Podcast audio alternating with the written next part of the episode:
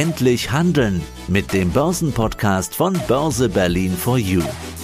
Servus und Hallo zum Börse Berlin for You Podcast. Aus dem Börsenradiostudio grüßt heute Peter Heinrich. Naja, um an der Börse erfolgreich zu sein, muss man doch ein paar Fachbegriffe kennen. Heute lassen wir uns ein paar einfache Einsteigerbegriffe erklären, die man immer wieder hört, wenn Experten ihr Börsenwissen von sich sprudeln. Unser sprudelnder Experte heute ist Cornelius Purps von Antea. Hallo Cornelius, Servus. Hallo Peter, grüße dich, Servus. Was magst du eigentlich beruflich so den ganzen Tag? Was bringst du an Erfahrung mit? Ach, was bringe ich an Erfahrung mit? Ich bin jetzt seit bald 25 Jahren in den Kapitalmärkten unterwegs, lange Zeit als Rentenmarktstratege bei einer großen europäischen Bank und jetzt seit Anfang dieses Jahres bei einem kleinen Vermögensverwalter hier in Hamburg. Dort bin ich als Kapitalmarktstratege tätig und das beinhaltet eigentlich rund um die Uhr die Finanzmärkte im Blick zu behalten, schauen, was gibt es für Nachrichten, welche Gefahren drohen, welche Chancen bieten sich, welche Schlagzeilen treiben die Aktienmärkte rauf und runter, auch die Rohstoffmärkte beispielsweise. Also ich versuche einen gesamten Blick auf die Finanzmärkte zu behalten und mit meinen Erkenntnissen hier in Vermögensberatung, sag ich mal, beratend Geschäftsleitung zur Seite zu stehen. Ja, starten wir durch mit wichtigen Begriffen, die man eigentlich immer wieder hört. Egal, ob man Bericht liest, hört, Podcast oder ein YouTube-Video schaut. Erster Begriff KGV. Also viele Investoren sprechen vom KGV, Kurs-Gewinn-Verhältnis, also eine Schnellreferenz für den Wert einer Aktie. Erzähl uns doch mal mehr darüber, warum dieses Verhältnis so wichtig ist. Ja, es ist eine der bekanntesten Kennzahlen zur Einschätzung, ob eine Aktie günstig oder teuer ist. Man könnte ja auch ganz banal rangehen an die Börse und sagen, ah, ich habe hier eine Aktie A, die kostet 10 Euro und ich habe eine Aktie B, die kostet 20 Euro. Dann kaufe ich doch die Aktie A, die ist billiger. Das wäre natürlich ein Ansatz, der viel, viel, viel zu kurz greift, weil nur weil eine Aktie jetzt vom nominalen Preis günstiger ist als eine andere, heißt das nicht, dass sie günstiger ist, was ihren gewissermaßen inneren Wert angeht. Das Kurs-Gewinn-Verhältnis ist eine der Maßzahlen, die hier ja, Handlungsempfehlungen gewissermaßen bietet. Was sagt diese Zahl aus? Ich habe einen Kurs, Beispiel also Kurs 10, und ich habe von dem Unternehmen, zu dem die Aktie gehört, habe ich einen Gewinn. Dieser Gewinn liegt meinetwegen irgendwo bei einer Million Euro. In dieser Kurs-Gewinn-Verhältnisbetrachtung, in der KGV-Betrachtung muss ich den Gewinn natürlich runterbrechen auf Gewinn pro Aktie weil auch die 10 Euro sind ja pro Aktie. Nun habe ich also einen Kurs von 10 Euro pro Aktie und beispielsweise bei einer Million Aktien einen Gewinn von einem Euro pro Aktie. Das Kurs-Gewinn-Verhältnis wäre dementsprechend 10 durch 1, wäre also 10. Das gibt mir einen ersten Hinweis, ob diese Aktie billig oder teuer ist, was mir dieses Investment versprechen könnte. Wenn man schaut, wenn man auch im Internet googelt, gibt es unterschiedliche Hinweise, was für ein KGV für eine teure Aktie spricht, was für eine billige Aktie spricht. Ich habe was gesehen, unter 12 ist es billig, über 15 ist es teurer. Man kann auch sagen unter 10, über 20. Also das ist ein erster Hinweis. Aber, aber dieses KGV beinhaltet auch einige Fallstricke. Man muss dieses KGV einmal in der Historie betrachten. Was ist denn historisch ein übliches KGV für dieses Unternehmen? Aber was ist auch in dieser Branche, in diesem Sektor, in den ich investiere, was ist da ein übliches KGV? IT-Unternehmen, Wachstumsunternehmen haben üblicherweise ein höheres KGV als ja, traditionelle Unternehmen, Versorgungsunternehmen beispielsweise. Da kann man also tausend Analysen führen, aber als ein erster Hinweis ist diese Aktie billig, ist sie teuer, dient das KGV, denke ich, sehr, sehr gut. Und wenn man sich an, an Extremwerte hält, unter 10 ist ein niedriges KGV, über 25 ist ein hohes KGV, dann hat man schon mal einen ersten sehr guten Hinweis darüber, ob eine Aktie günstig oder teuer ist. Marktkapitalisierung. Ja, diese Größe eines Unternehmens im Aktienmarkt wird oft durch seine Marktkapitalisierung dargestellt. Klären Sie doch mal auf, welche Rolle sie in Anlageentscheidungen spielt. Also man hört immer so und so viele Millionen oder sogar Milliarden groß. Kommt es also da auf die Größe an? Die Marktkapitalisierung sagt tatsächlich etwas über die Größe des Unternehmens aus. Eine große Marktkapitalisierung spricht für ein großes Unternehmen, eine kleine Marktkapitalisierung für ein kleines Unternehmen. Für den Anlageentscheidungsprozess ist das nicht das wichtigste Kriterium. Auch kleine Unternehmen können sehr profitabel sein und große Unternehmen können unprofitabel sein. Wie berechnet sich die Marktkapitalisierung? Das ist eine der einfacheren Kennzahlen. Ich nehme die Anzahl der Aus ausstehenden Aktien und multipliziere diese mit dem aktuellen Börsenkurs pro Aktie. Und dann komme ich auf die Marktkapitalisierung. Die kann groß sein, bei Apple liegt sie irgendwo bei drei Billionen US-Dollar. Sie kann auch kleiner sein, dann sind es irgendwelche Unternehmen, die vielleicht eine Marktkapitalisierung von nur einer Milliarde Euro haben oder auch noch weniger. Also die Bandbreite hier ist sehr, sehr groß. Bei der Anlageentscheidung ist dies eine Zusatzinformation, aber sicherlich kein wesentlicher Aspekt. Man spricht ja auch immer wieder von Market Cap. Kommen wir von der Market Cap zur Gewinnrendite. Also Gewinnrendite ist eine weniger bekannte Matrix, aber nicht weniger entscheidend. Also wie hilft diese Kennzahl jetzt Investoren, eine Aktie besser zu bewerten? Also mit der Gewinnrendite versuche ich die Profitabilität eines Unternehmens abzugreifen. Was für eine Rendite wird wohl mein Investment abwerfen? Gewinnrendite für den Aktieninvestor lässt sich so berechnen, indem ich das eben schon besprochene KGV, heranziehe und daraus den Kehrwert bilde. Also ich, ich rechne gewissermaßen nicht den Kurs geteilt durch den Gewinn pro Aktie, sondern ich nehme den Gewinn pro Aktie und teile diesen durch den Kurs. Auch hier vielleicht ein Beispiel. Wenn ich ein, ein, ein KGV von 20 habe, und der Kehrwert von 20 gibt mir die Gewinnrendite, dann habe ich hier eine Gewinnrendite von 5 Prozent. Die Profitabilität des Unternehmens oder meines Investments dürfte also mit ungefähr 5 Prozent anzusetzen sein. Das ist insbesondere dann hilfreich, wenn ich versuche, ein Aktieninvestment im Vergleich zu einem festverzinslichen Investment zu bewerten. Wenn ich im Aktienmarkt eine Gewinnrendite von fünf Prozent erwarten kann, im Rentenmarkt bei den festverzinslichen Papieren oder auch bei der Geldanlage bei meiner Bank eine Rendite von drei Prozent zu erwarten habe, dann habe ich hier den Unterschied fünf Prozent zu drei Prozent. Dann kann mir das bei der Entscheidungsfindung über mein geplantes Investment natürlich helfen. Der DAX steht bei seiner Lieblingsmarke von 16.000. Das hört man täglich in den Medien. Jetzt gibt es den Performance-DAX und den Kurs-DAX. Welcher ist denn jetzt der richtige und was ist der Unterschied? Es gibt hier keinen richtigen und keinen falschen. Der üblicherweise in den Medien bekannt gegebene und diskutierte DAX, das ist der sogenannte Performance DAX. Was ist der Performance DAX? In dem Performance DAX sind zwei Elemente enthalten. Das eine ist ganz einfach die Kursentwicklung aller derzeit 40 im DAX enthaltenen Unternehmen entsprechend gewichtet nach ihrer Marktkapitalisierung.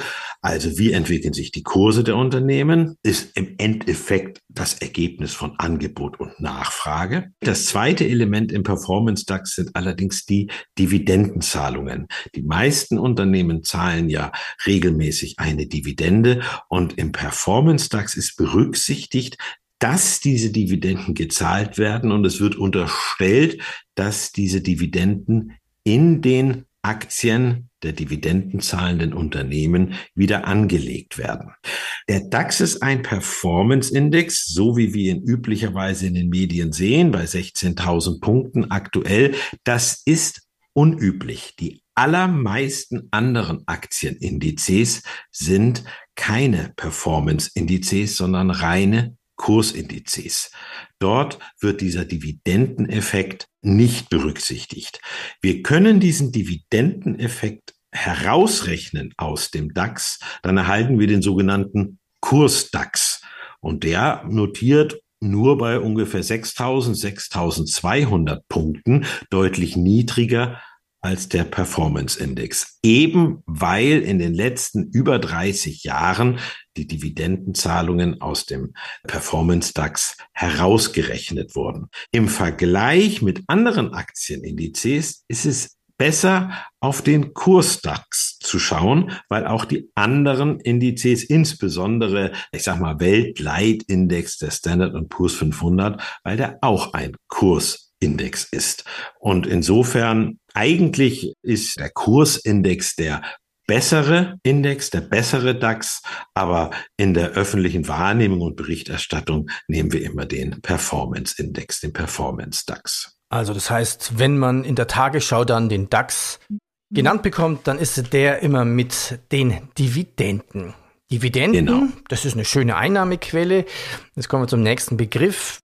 Was ist denn die Dividendenrendite? Was verrät uns das über eine Aktie? Wenn ich eine Wohnung erwerbe und diese vermiete, dann bekomme ich Mieteinnahmen. Ich kann mir hier eine Mietrendite errechnen aus meinem Investment in die Wohnung und aus den Mieteinnahmen.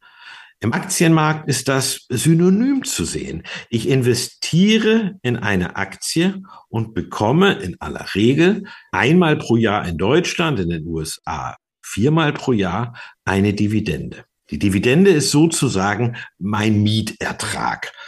So, und die Dividendenrendite kann ich errechnen, indem ich die jährlich gezahlte Dividende teile durch mein Investment. Wenn ich also 20 Euro investiere und bekomme 2 Euro Dividende, dann habe ich eine Dividendenrendite von 10 Prozent. Das wäre jetzt sehr, sehr viel. Auch hier ist es, glaube ich, sinnvoll, sich vor Augen zu halten, in welchen Dimensionen wir uns bewegen. Eine Dividendenrendite von 10 Prozent, wie aus meinem Beispiel eben, ist unüblich und sehr hoch. Also wenn ich eine Dividendenrendite von fünf Prozent erziele, ist das schon sehr ordentlich. Wenn ich eine Dividendenrendite von weniger als zwei Prozent erziele, dann ist das jetzt nicht so sportlich, aber es ist noch okay. Es muss allerdings berücksichtigt werden, wenn wir über Dividendenrendite sprechen. Aus Anlegersicht ist das eine Vorsteuer Betrachtung. Dividendenzahlungen unterliegen der Steuerpflicht. Wir haben da, das ist, das ist ein Kapitalertrag und da findet die Abgeltungssteuer Anwendung, womöglich noch Solidaritätszuschlag und Kirchensteuer. Also da geht rund ein Viertel geht für mich als Anleger von der gezahlten Dividende verloren. Wenn wir allerdings tatsächlich über Dividendenrenditen sprechen und die Dividendenrenditen verschiedener Unternehmen vergleichen, dann ist das immer eine Vorstellung Vorsteuerbetrachtung. Das sollte der Anleger dabei berücksichtigen.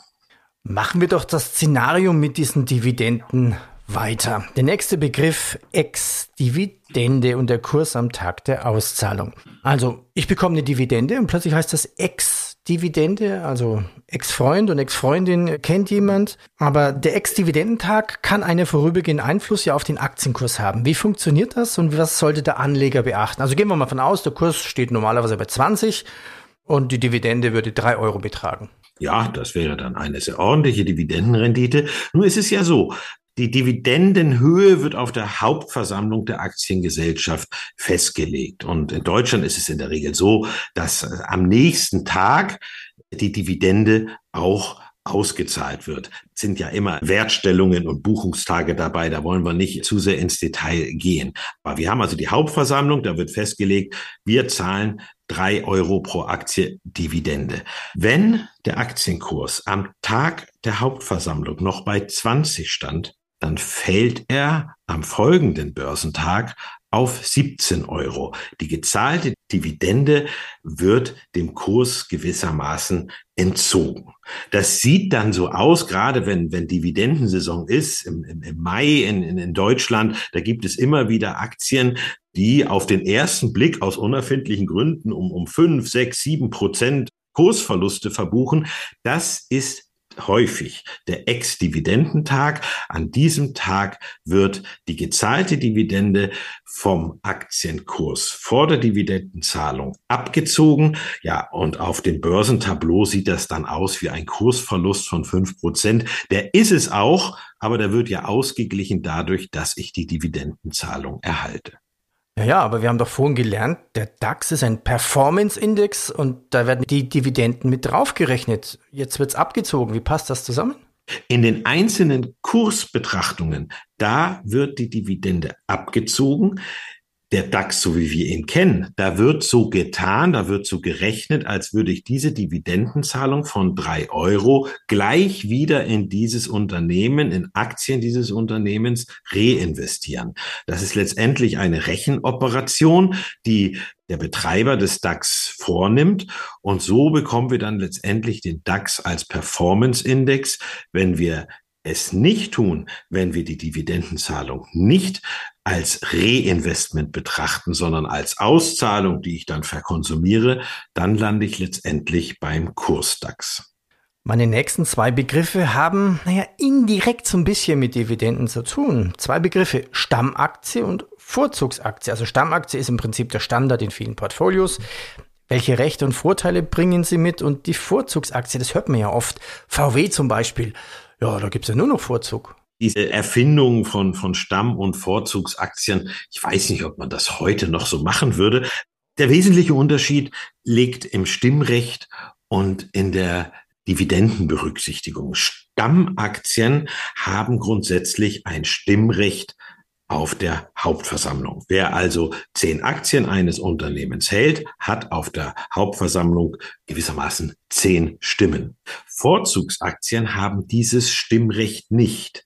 Im Gegenzug werden Vorzugsaktien in der Regel bei der Dividendenzahlung bevorzugt berücksichtigt. Daher wohl auch der Begriff Vorzugsaktien. Die bekommen eine höhere Dividende.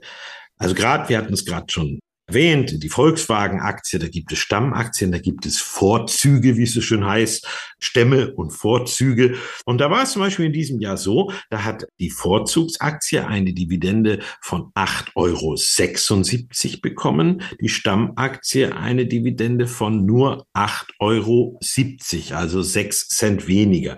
Die Unterschiede sind nicht riesig.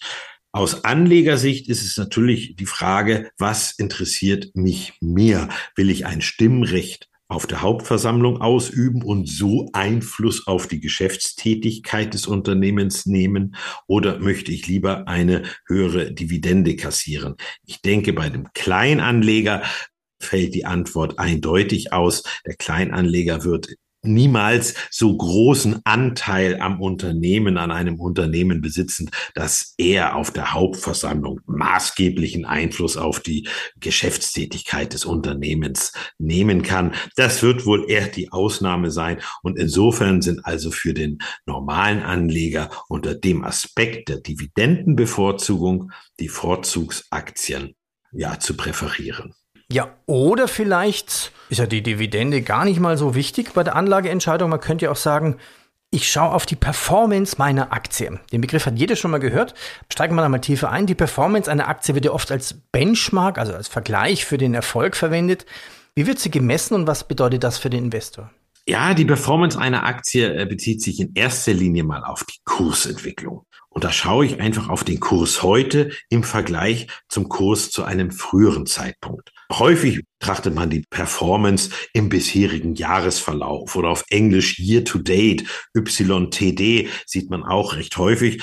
Da kommt zum Ausdruck, wie hat sich die Aktie im bisherigen Jahresverlauf entwickelt. Dann nehme ich den Kurs heute, Beispiel 20 Euro, und ich nehme den Kurs Schluss des vergangenen Jahres, 30. oder 31. Dezember, je nachdem, wann der letzte Börsenhandelstag war.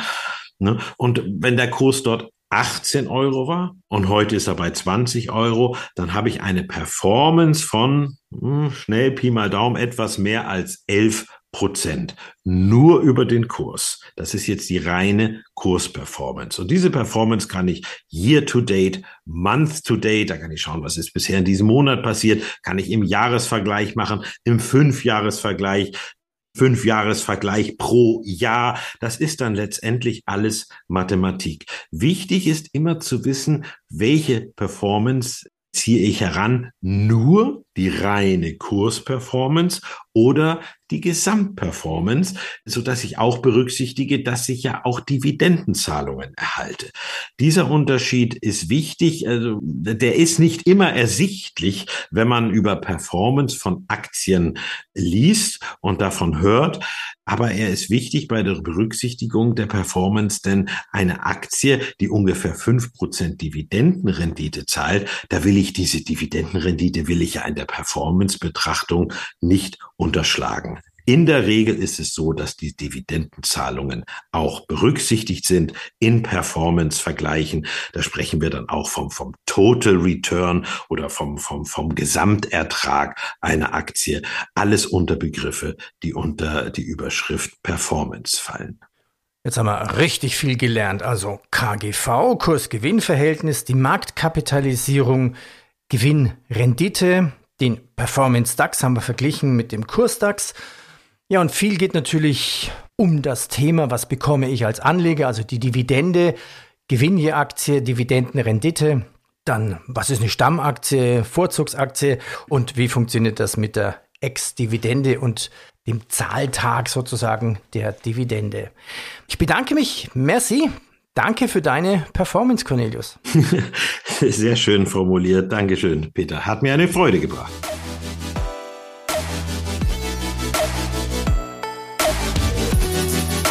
Das war der Börse Berlin for You Podcast.